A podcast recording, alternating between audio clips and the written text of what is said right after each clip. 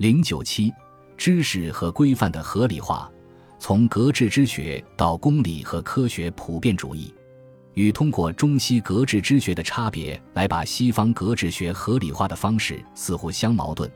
把西方格致之学正当化的第三种方式是西学中原说或古已有之论。以陈炽的看法为例，他支持中西文化的差异性，认为中国的圣道具有独一无二的根本性。它是西学远不可及的，形而上者谓之道，修道之谓教，自黄帝、孔子而来，至于今未尝废也，是天人之极致，性命之大源，亘千万世而无容或变者也。但问题出在本来与圣道相辅相成的器用，却在后来，特别是残酷的秦政中失落了。为什么会有这种不幸的状况？在陈池看来，这与中国重视道。轻视气相关，道离开了形而下的气，就会成为虚空之道。从历史过程说，中国学问的空虚化，从汉皇老学的兴盛和佛教的传入就开始了。从此以后，中国世人都沉溺于高远之中，清净寂灭之说，遂深忠于人心。宋代理学实际上仍然陷入了佛老的空寂之中。宋人西礼虽精，而流弊之所归。亦苦于有体而无用，与二十无以大远也。大抵束缚智勇，掩塞聪明，故之于循行数墨之中，比之于见性明心之内。幸运的是，中国的器用之学从西域辗转传到了泰西，并在那里扎根开花结果，造就了泰西的繁荣富强。陈赤描述说：“中国大乱，暴气者无所容，转徙而至西域。”比罗马列国，《汉书》之所谓大秦者，乃于秦汉之际，决兴于葱岭之西，得先王之须臾而以足纵横四海矣。又说，治其上相利用，本出于前民，几何作于然子，而中国失其书，昔人习之，遂经算术。子明中创于僧人，而中国失其法，昔人习之，遂经制造火车。本唐一行水机铜轮自转之法，今则火蒸气运，名曰汽车。炮本与允文一致，当时拜敌有霹雳之名。凡西人所经者，中国皆先有其说。今余俗之见少多怪，往往震惊西人之巧，岂真西人之志远出于华人尚在？中国古代技术文明与欧洲近代技术革命之间的关系。作为一个学术问题，需要细致讨论，但洋务知识分子并不真正关心中国的格致和器用文明是如何传到欧洲的，也不真正关心欧洲是如何接受中国的格致和器用文明的。西学中原论的主张者关心的是中国应该重新获得和掌握格致和器用文明。既然西方格致之学源于中国，那么中国再把它接受过来。不过是让他回到久别的发源地。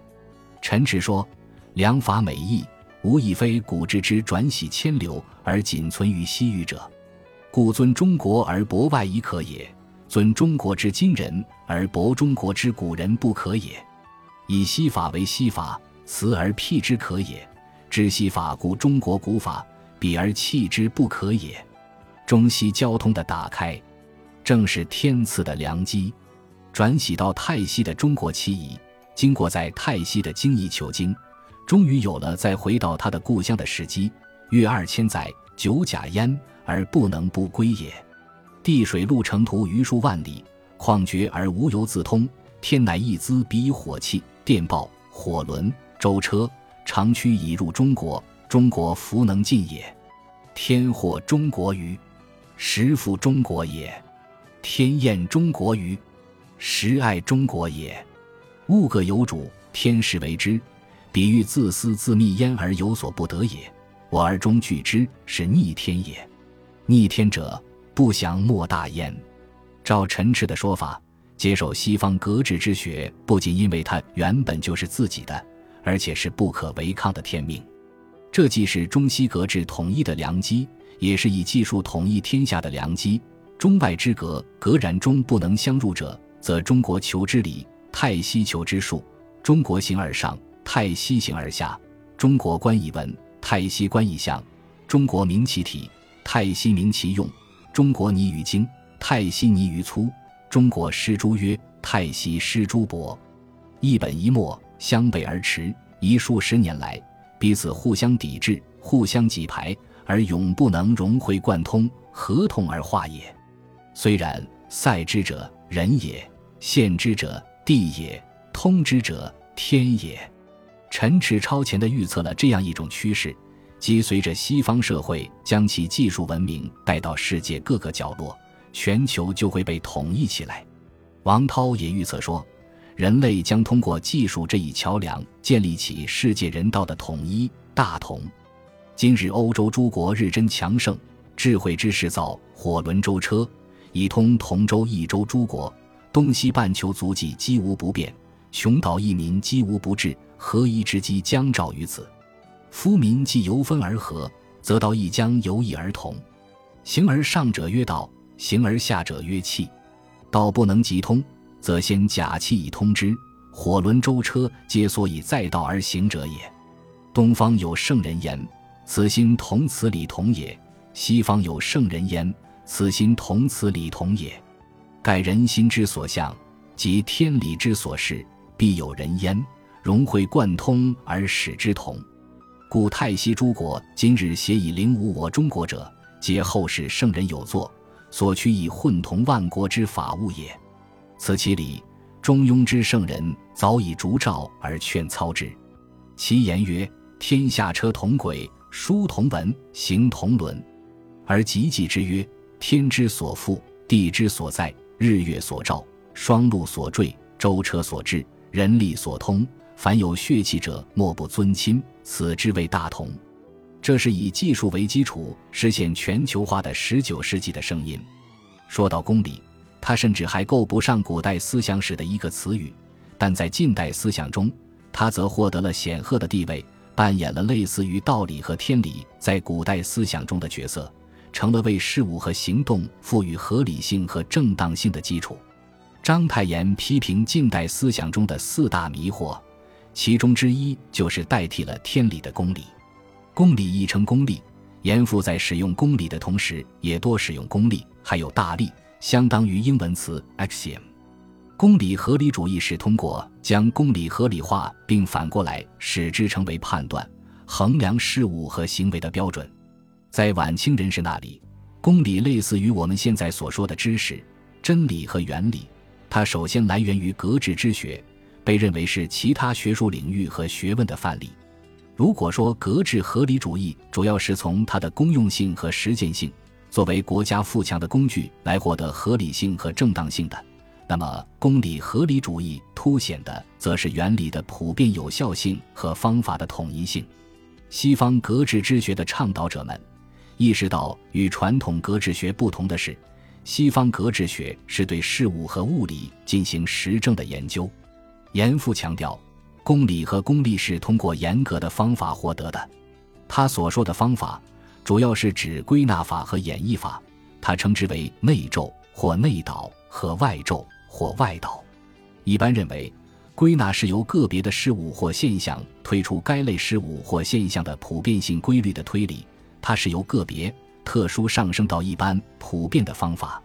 归纳依赖于对自然现象和事实的可靠观察、求证和实验，考定迹象，乃会通之以求其所以然之理。于是大法功力生焉，但获得的公理是否确实和可靠，还需要不断印证。在这一点上，严复把归纳与演绎结合了起来。演绎是从普遍和一般到特殊、个别的方法。穆勒认为，演绎法包括三种活动：首先是直接归纳，然后用归纳出的结论作为前提进行推论，最后是证实。严复接受穆勒的说法。特别强调演绎中印证的作用。谭嗣同区分公理与自理，他所说的自理类似于普遍的不可求证也不知其所以然的定理。公理来自自理，它是可以求证的原理，没有自理就没有公理。但公理反过来又能说明自理是不是自理。不同于严复、张鹤龄区分公理与公理，公理是指万物的根本性原理。公理是贯穿在事物和现象中的自然律，对于公理合理主义者来说，公理是通过严格的观察、实验和实证的方法得出的知识、真理和原理，它自然是真实的和普遍有效的。如严复断定说：“格致之事，以功利计利，必无往而不容患消逝。夫功利者，无往而不信者也。”谭嗣同也强调说：“公理者，放之东海而准，放之西海而准，放之南海而准，放之北海而准。东海有圣人，西海有圣人，此心同，此理同也。”严复所说的公理，基于广义的学、学术和学问这一概念。学不仅与宗教意义上的教不同，也与具体的可应用的术、技术有别。他以研究和发现自然。社会等各个领域的原理和普遍知识为目的，严复的学术概念非常类似于韦伯所说的近代学术的理性化。严复说：“今夫学之为言，探则所引，合义离同，道通为义之事也。是故昔人举一端而好之曰学者，至不苟之事也。必其不拘群分，层类之业，学乎可证，焕然大同，无异与犹疑。”无疑是违反，藏之于心则成理，失之于事则为术。首尾该备，阴影离然，复而后得谓之为学。这样，公理合理主义就从自强心正、以气义为中心的格致之学，转到了以物理为中心的格致之学，并进而扩大到政治、社会、法律和经济等广泛的社会和人文领域。在公理合理主义者看来，不同领域的新的真实可靠的学说都是公理，因为他们都得益于统一的严格如实证方法。公理合理主义者不仅相信知识和真理具有共同的方法和规范，而且相信知识整体上是统一的体系。这样的立场不限于严复，虽然他对近代学问的方法论特性有更清晰的自觉。在日本接触了许多新学问和学说的梁启超。把他所接受和欣赏的学说和观念都信奉为公理，如生存、竞争、进化、革命、自由、和平等等等。公理的泛化越来越普遍，以至于可以这样说：那些新派人物都通过公理把他们所宣扬的观念合理化和正当化。这就产生了一个问题，即他们所说的那些思想和观念是否都是普遍有效的公理？譬如无政府主义者将激进的无政府作为最高的公理，相反，国家主义者则以国家至上为不可质疑的公理。但两者不可能两立。如果说无政府是普遍有效的公理，那么国家至上就不可能也是公理，反之亦然。